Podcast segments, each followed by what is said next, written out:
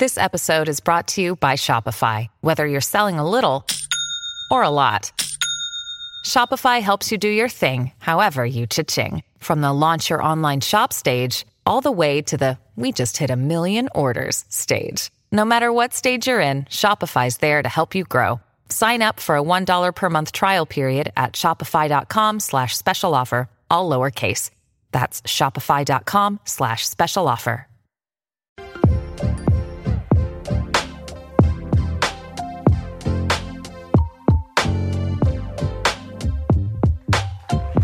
Bienvenidos a nuestro podcast Hablemos. En el día de hoy nos acompaña Rosigleiris Vázquez Cepeda. Dios mío, Ay, tengo un papá. privilegio de que mi esposa nos chicos, en el día de hoy. Nos acompaña también Vanessa Rodríguez, Raibel Figuereo, Emil y el cabecilla principal de todo lo que tiene que ver con audio, Moisés Valera. La gente. Mi gente, Aquí está. Estamos ready, estamos ready, estamos ready. Dios mío, para la mira. candela. Ey, pero ¿Qué mira, tenemos, mira, Eric? déjame salvar tu pellejo aquí. Rosy, di, Dime, mi dime. esposa Rosy. Dígalo para que la gente sepa que lo que es. Sí, porque claro, Mi mujer. claro, tiene que Vamos a decir su decirlo. esposa. vamos a decirlo, vamos, con orgullo, con Val- orgullo casado con una Valera, yo lo estoy mirando, a ver, a ver, yo lo estaba mirando, a ver, porque como que esa entrada fue como fría. Claro. Sí, oh, oh. Bueno. Y después, eso va con el tema hoy. Después llegan los momentos difíciles y tú dices, ¿Dónde está Dios? Dios mío, padre. Dios mío. Presenta a tu mujer no vez, perdonan ni mijo. porque estamos en vivo, ni porque estamos grabando un episodio. Pero, mi gente, en el día de hoy me gustaría hablar con relación a este tema, ya que en memoria de muchas personas que están pasando momentos difíciles y nuestra intención es no hundirte más en el dolor. Más bien queremos mostrarte y compartirte un, un rayito de luz en tu momento de oscuridad. Chicos, eh, hay momentos que llegan que uno fácilmente piensa que uno no hay ninguna solución. Y lo primero que uno hace es decir, ¿dónde está Dios en los momentos difíciles? Ustedes tienen que decir. Porque de verdad hay momentos que uno siente que el día se le cae, se te cae la vida, se te pasan tantas cosas que tú dices, Jehová, ¿dónde está tu mano a favor de tu siervo, de tu sierva? Y le doy el privilegio a mi esposa a ver. No, no, no. Qué bien, Ya se, qué bien se siente no ser el primero. Qué bien se siente. Óyeme, ese privilegio, tú sabes que siempre es Raibel que lo tiene. No, no, yo no quiero ese privilegio, no. Mira, es algo, vamos a decirlo así, bueno, lo he escuchado muchas veces de algunas personas que dicen, no, yo no, yo no creo en el Señor porque mi mamá murió de cáncer, porque mi hijo se murió, porque mi hijo o un familiar le pasó cualquier, vamos a decir, mal. Pero yo puedo añadir algo y es que el Señor, Él dijo que Él iba a estar con nosotros, pero Él en ningún momento dijo que a nosotros no nos iba a acontecer nada. Él iba a estar en ese momento. Dios mío, Palabra. mucha profundidad. profundidad, profundidades. ¿Sabes que la gente siempre quiere cuestionar a Dios? ¿Ve? Eh, y eso es como un, algo muy natural. Señores, Dios siempre está en el mismo lugar. Dios siempre está en el mismo lugar.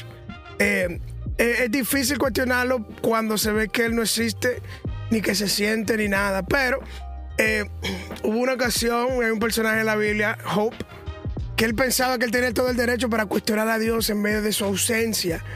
El cual Hope, lleno de mucha eh, justicia, un hombre perfecto ante la sociedad, pensaba que él tenía la, el poder y, qué sé yo, la, la habilidad para cuestionar a Dios. Pero Dios le hizo un sinnúmero de preguntas y se le manifestó y le, le hizo entender que, oye, ¿dónde tú estabas cuando yo creé al Leviatán? ¿Dónde estabas tú cuando yo puse las estrellas en el cielo?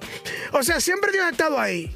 Y aunque se vea que Él está ausente en el medio del proceso o en el medio de las situaciones, Él siempre está. Eh, yo me voy un poco más, un, un poco más, más profundo de ahí. Dios está en ese momento difícil, tan presente, Pues cuando nosotros lo vemos que Él se presenta en el momento de abundancia. Lo que pasa es que nosotros solamente estamos acostumbrados a verlo de una forma y no, no queremos, y no queremos aprender cómo sentir su presencia en medio de la, de la angustia. Pero ahí Él está, señores, pero eh, para eso es que está la fe. La fe está para poder, es para poder resistir, para poder eh, tener esa convicción que Él está ahí cuando así no lo parezca. Entonces, el que esté pasando cosas duras Mira. por allá, no esté cuestionando a Dios, que Dios siempre está presente. Ahí entro directamente con lo que Moisés acaba de decir. Lo que pasa es que cuando nosotros estamos en la bendición, cuando nosotros estamos en la sobreabundancia, cuando estamos en los tiempos eh, de bendición prósperos, eh, a veces, eh, no todos, a veces hay personas que, que no tienen a Dios tan presente. No tienen a Dios tan presente. Ahora bien, las tormentas nos enfrentan muchas veces eh, óyeme, a nuestra realidad de vida.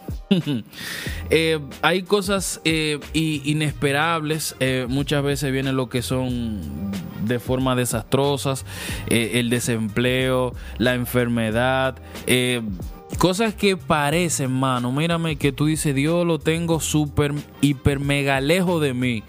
No, en ese momento, vuelvo y te digo, es donde Dios quiera. ¿Qué me lleva a esa pregunta, señores? Y me pongo mi chaleco temprano. ¿Qué me lleva a esa pregunta? ¿Dónde está Dios en mi momento difícil?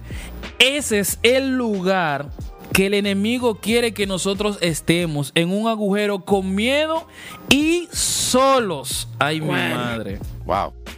Porque eso, ahí, ahí es donde el enemigo entonces hace su, su justa entrada, su justa entrada. Déjame ganarme mi título. Y entonces empiezas tú a sentirte solo, empiezas tú a sentirte abandonado. Pero a mí me gusta como eh, uno de mis personajes favoritos bíblicos dice, eh, eh, wow, se me fue. Mi alma la Agárralo otra presencia vez, de Dios. agárralo, agárralo, Eh, agárralo. David, donde dice, no he visto un justo desamparado, ni su simiente que mendigue pan. Y el mismo Jot lo dice con eso que Moisés acaba de decir. Yo sé que mi redentor que mi vive y aún del polvo. que Dios mío, Padre. Yo sé que mi O sea, redentor. es que es necesario el desierto. Señores, es necesario el desierto. El desierto va a venir, como decía al principio, con desempleo, con muerte, con enfermedad, con tragedia, con catástrofes. Pero en ese momento donde Dios está haciendo silencio como usted piensa, ahí es donde Dios está trabajando. Yo creo que, Paso la bola. yo creo que realmente es muy difícil cuando nosotros nos sentimos en momentos eh, fuertes en nuestras vidas, cuando pasamos enfermedad, cuando estamos desempleados, cuando eh, quizás alguien está pasando por un divorcio. Son momentos eh, en los que la gente dice, Dios mío, pero, pero ¿por qué me pasa esto a mí? pero, pero ¿qué me está sucediendo? Pero se supone que si yo voy a la iglesia y yo oro con regularidad, se supone que ninguna, ninguna cosa como esa debe sucederme a mí porque yo estoy con Dios. Entonces son cosas que, que uno se cuestiona y, y uno hasta puede hasta llegar a, a creer que Dios no existe por el simple hecho de que estoy pasando por un momento negativo, pero si bien es cierto que, que la Biblia dice que que en el mundo tendremos aflicción. Eso lo dice Jesús. O sea, el mismo Jesús te está diciendo que en el mundo nosotros vamos a tener af- aflicción, no solamente eh, batalla, eh, padecer por Jesucristo, no solamente eh, padecer por llevar el Evangelio y predicarlo, sino que van a haber cosas en nuestras vidas que nos van a ocurrir, que, que- que van a ser negativas, pero debemos entender algo, o sea, Jesús venció al mundo.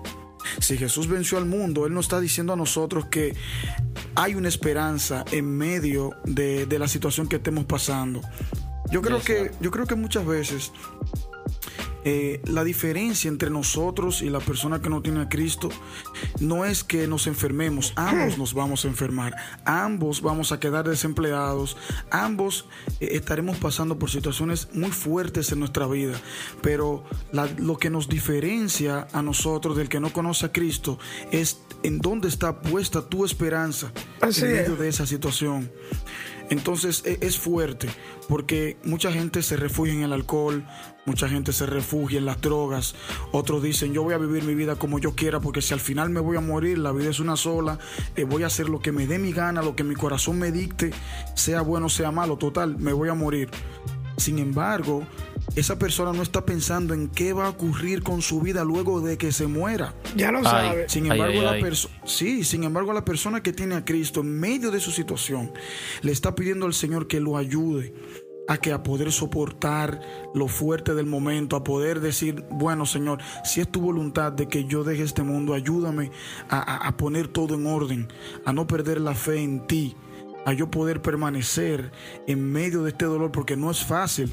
Por eso te digo, cuando tu esperanza está puesta en Cristo, tú puedes eh, llorar ante tu presencia, ante su presencia. Sí. Incluso llorar, incluso llorar yo- de manera una desesperada. pregunta. Aunque tú desfallezcas, pero tú sabes a quién tú le estás rogando y, y- y a- y en quién, en, en los brazos de quién tú eh, eh, estás derramando tus Llorando. lágrimas. Claro, sí- yo Mateo sí puedo 5.4. Yo sí puedo asegurarte algo. Eh, yo no puedo asegurarte que no van a ocurrir problemas. Yo lo que sí puedo asegurarte que Dios va a estar en medio de ese problema y va- te va a dar una paz Amén. que sobrepasa todo entendimiento, como dice su palabra.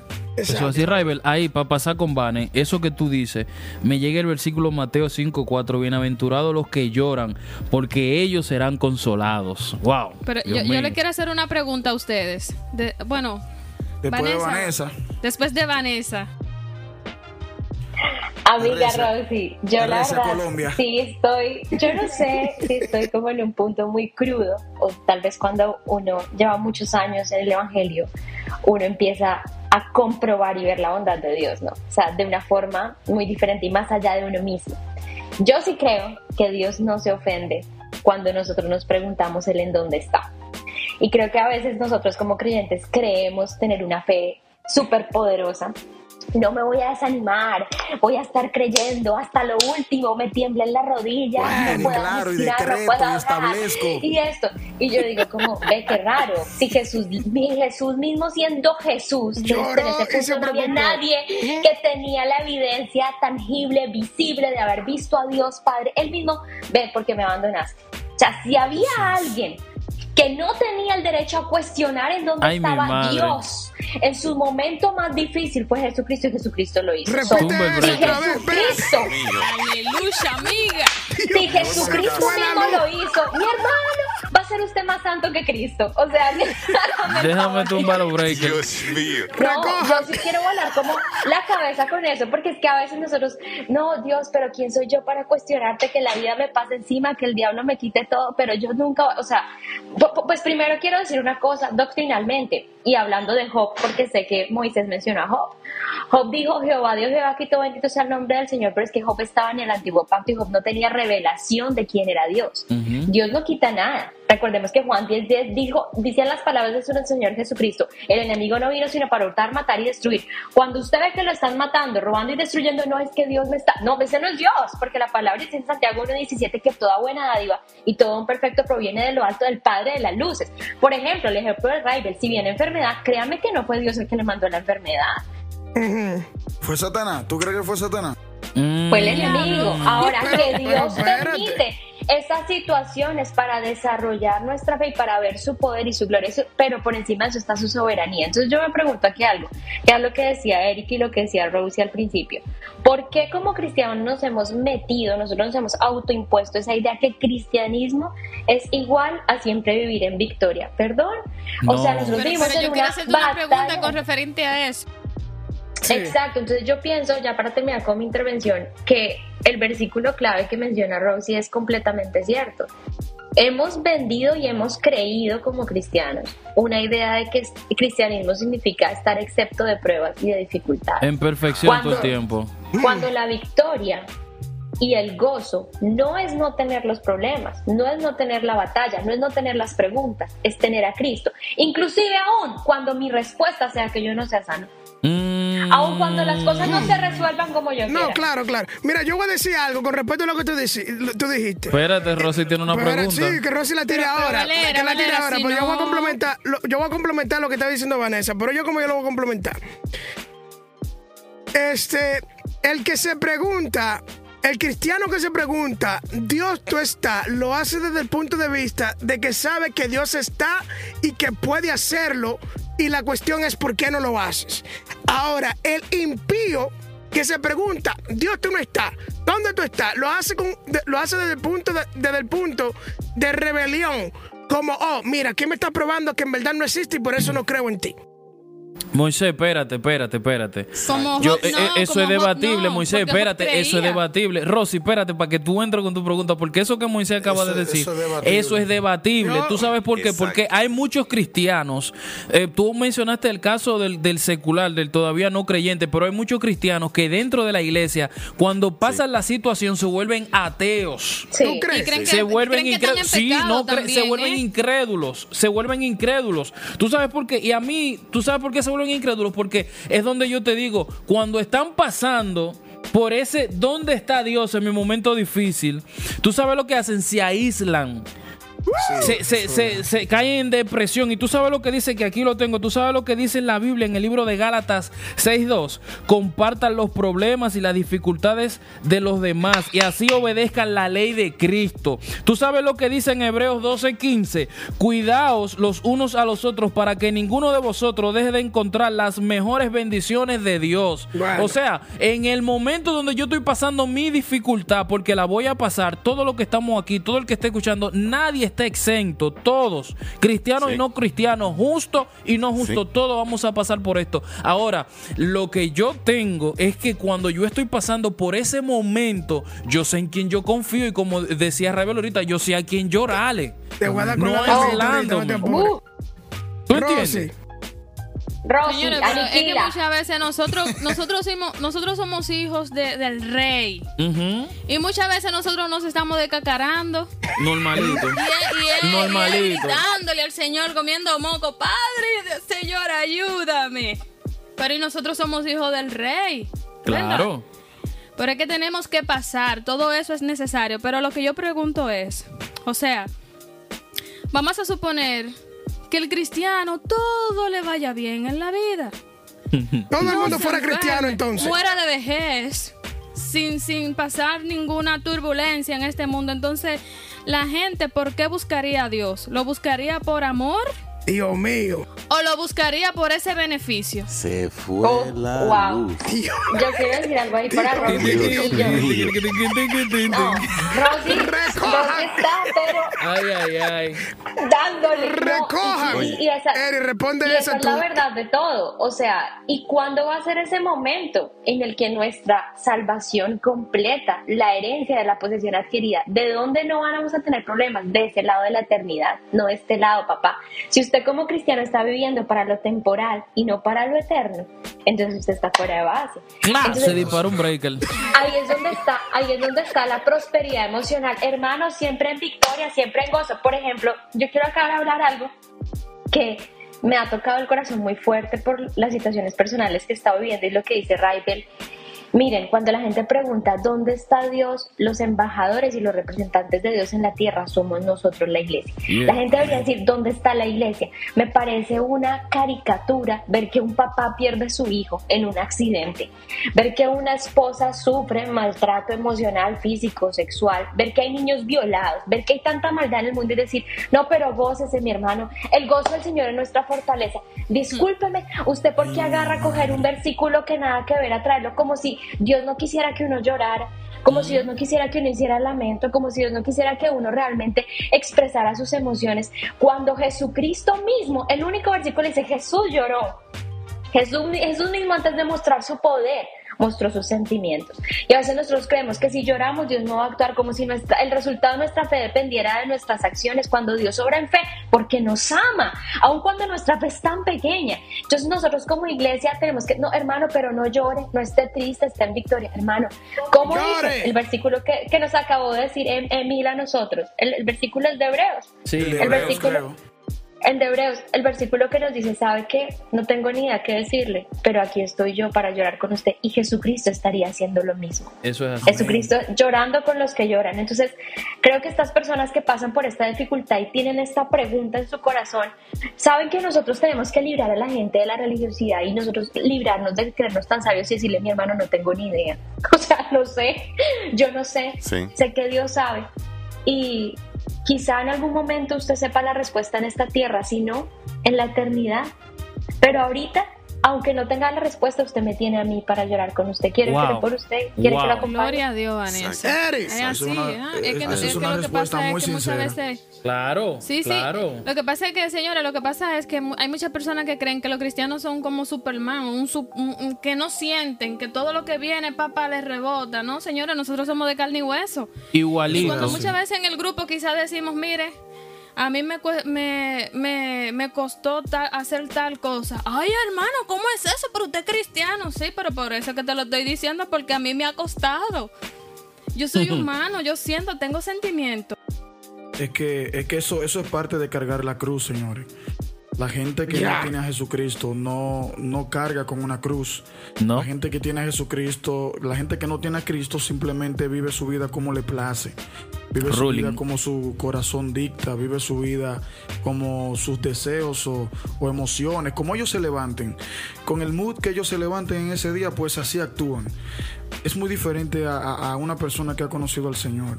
Alguien que ha conocido al Señor sabe que, que tiene una cruz que cargar, tiene que, que batallar con sus propias, con sus propias, eh, con sus propios deseos. Tiene que batallar con, con, con su propio estado de ánimo. eh, y, y- muchas veces el hecho de que, de que uno tenga a Cristo, señores, no quiere decir que uno no va a llorar de desesperación. No quiere decir que, que- uno no, que uno no, no, no, no va- no se va a sentir desfallecer en Mm. un momento en el que uno diga, Dios mío, pero ¿cuándo es que tú me vas a bendecir? ¿O cuándo es que tú eh, vas va a a poner tu manifestar. mirada en mí? ¿Cu- ¿Cuándo va a ser? O sea, Manín, ese- sí. Manín, es que, es que ahí entonces donde entra lo, que- el- ese, ese versículo tan bello que yo siempre he dicho.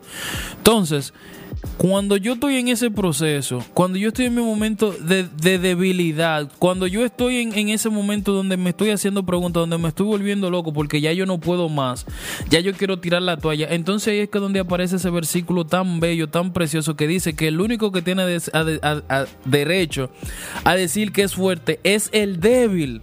Porque diga el débil, fuerte soy. Son en esos momentos donde de mi debilidad su, su poder se va a perfeccionar. No es simplemente quedarme tirado en la lona ahí, porque, men, somos seres humanos. Yo soy de carne y de hueso. claro. Claro que me duele el proceso. Claro de que me va a doler si, si de un momento se va un, un- un ser querido de mi lado. Claro que lo voy a llorar, mano. Claro que sí. Todo eso nosotros lo vamos a, a pasar. O sea, y, y- y me gusta como dice eh, el libro de Lucas 12:15. Dice Jesús dijo, la vida no se mide por lo que posee, lo, por lo que usted y yo poseemos. El libro de primera de Timoteo 6:7 dice, no hemos traído nada a este mundo y no podemos sacar nada de él. Sí. Eso es así. Y, que, y como que queremos como vivir como tan tan tan superficial eh, ¿cómo es la palabra? para pasar Superficial, tan superficial. superficial wow Dios mío padre Miren chicos, eh, para saber en realidad dónde está Dios, dónde se encuentra Dios, su autoridad, su poder en los momentos difíciles, en los momentos desesperantes, tenemos que reconocer a qué Dios es que estamos clamando. Porque miren, pasa en... Hay muchas historias bíblicas y sucesos que han pasado en la Biblia que nos muestran quién es Dios en realidad. Ustedes saben, hay veces que uno, uno piensa de que, ah, ok, Señor, están hablando mal de mí, que me están persiguiendo porque estoy haciendo el bien, etcétera, etcétera, etcétera. Pero cuando vemos en la palabra el caso de Esteban, un, un ejemplo, vamos a decirlo así, un ejemplo vivo, ejemplo que se está dando aquí Bobo. con la vida de Esteban, enfrentando a aquellas personas, las autoridades superiores de aquel tiempo, y él prefirió decir, "Oi- oigan, veo el cielo abierto, exclamó, y al Hijo del Hombre de pie a la derecha de Dios. Es decir, los ojos de él estaban en la parte de arriba, es decir, enfocado en el cielo. No estaba enfocado que lo estaban matando Manín. a pedrada. Esa piedra lo pusieron a ver más allá. de- Ay, mi A madre. pedrada. No, igual los ojos siempre están arriba. Sí, pero ustedes saben lo, lo- lo difícil, es decir, vemos, no es una condición de salud, es decir, no es que me, eh, tengo un órgano que está enfermo, que ya no funciona. Es que te están No es- matando no es ahí. que mi, mi condición económica, no tengo dinero ni siquiera para comer mañana. No es eso, es decir, a pesar de todo eso, él no se desenfocó. Y lo que pasa en nuestra may- mayoría de las veces es que nos desenfocamos, lamentablemente. Perdemos el horizonte y vemos que su palabra dice, puesto los ojos en Jesús, autor y consumador de la fe. Y dase. Ese es nuestro enfoque. Eri, yo tengo una pregunta Suelta. para los, Bueno, los, los cristianos que declaran y decretan, que se preguntan dónde está Dios, que tienen el poder para cambiar las situaciones. Habla lengua. Vamos a Eri, ese sello ahora. Eri, Eri. Entonces, Sí. dime, lo que se preguntan, aquellos que decretan y pueden cambiar, s- pueden, tra- pueden transformar la atmósfera y cambiar la situación con una palabra. ¿Por qué en el momento difícil son los que más se cuestionan? Son los que más Bueno, mira, se turban. es que Cuando ven, a la- cuando ven a- a- al, al- al- al familiar enfermo con los tubos puestos y que más se cuestionan en ese momento, Dios, pero ven acá, yo creo que tú lo puedes hacer, ¿por qué no lo haces ahora? ¿Por qué no declaran y decretan en ese momento? Valera, Y lo que a pasa es que yo creo que, que esas personas, esas personas le mostraron un evangelio que no es el verdadero.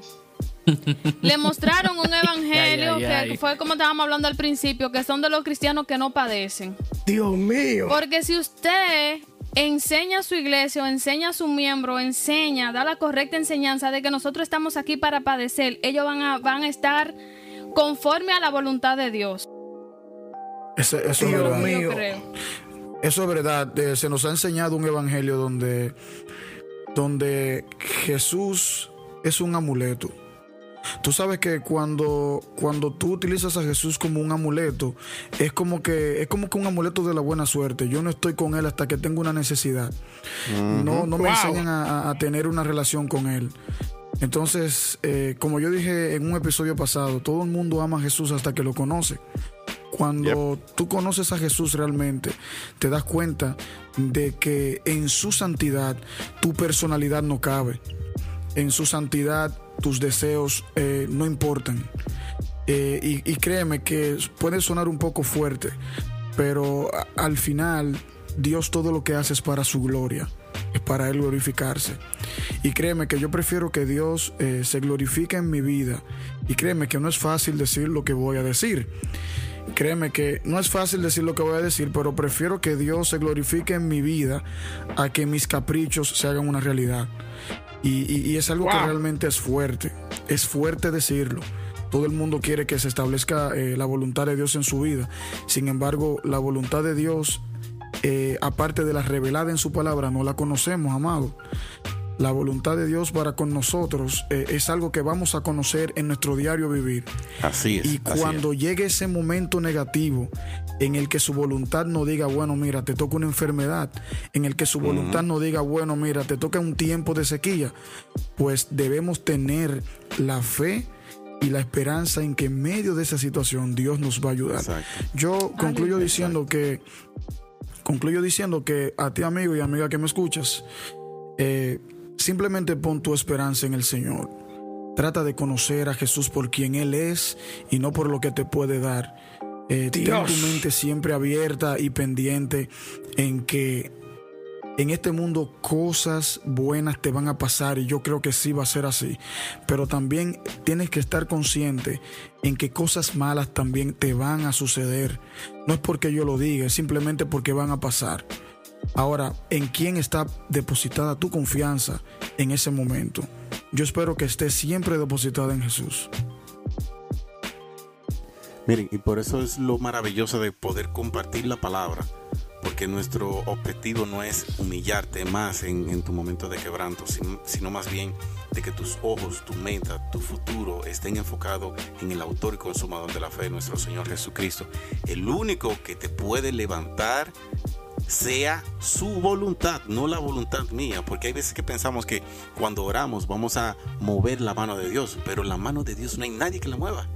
No hay nadie que Bueno, mueva a él. bueno. Y simplemente ese es el momento ¿Tú sabes cuando qué en es lo que realidad mueve a Dios? cuando cuando en realidad conocemos lo que quién es Dios nuestro interior se compunge y solo si- simplemente tenemos que decir misericordia sea de parte de ti. Lo único que mueve a Dios es un corazón contrito y humillado. Dios mío. Lo Eso es así.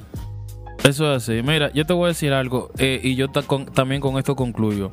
Esto es muy importante. Si alguien a ti te enseñó de que tu momento de sequía es porque el diablo está contigo, no, es el evangelio de la prosperidad. Dile que no. Eh, hay momentos también donde es necesario nosotros pasar eh, eh, por el desierto. Es necesario que nosotros eh, nos cierren el grifo. ¿Me entiendes? Es muchas veces necesario. Pero en ese en esa cerrada del grifo no es para nosotros darle espalda a Dios o escondernos en una esquina.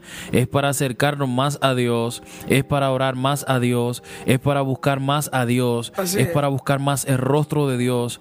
Y, y- y darle gracias a Dios por lo que nosotros estamos pasando. Porque no depende de mí, no depende de ti, no depende de ninguno de los que están acá.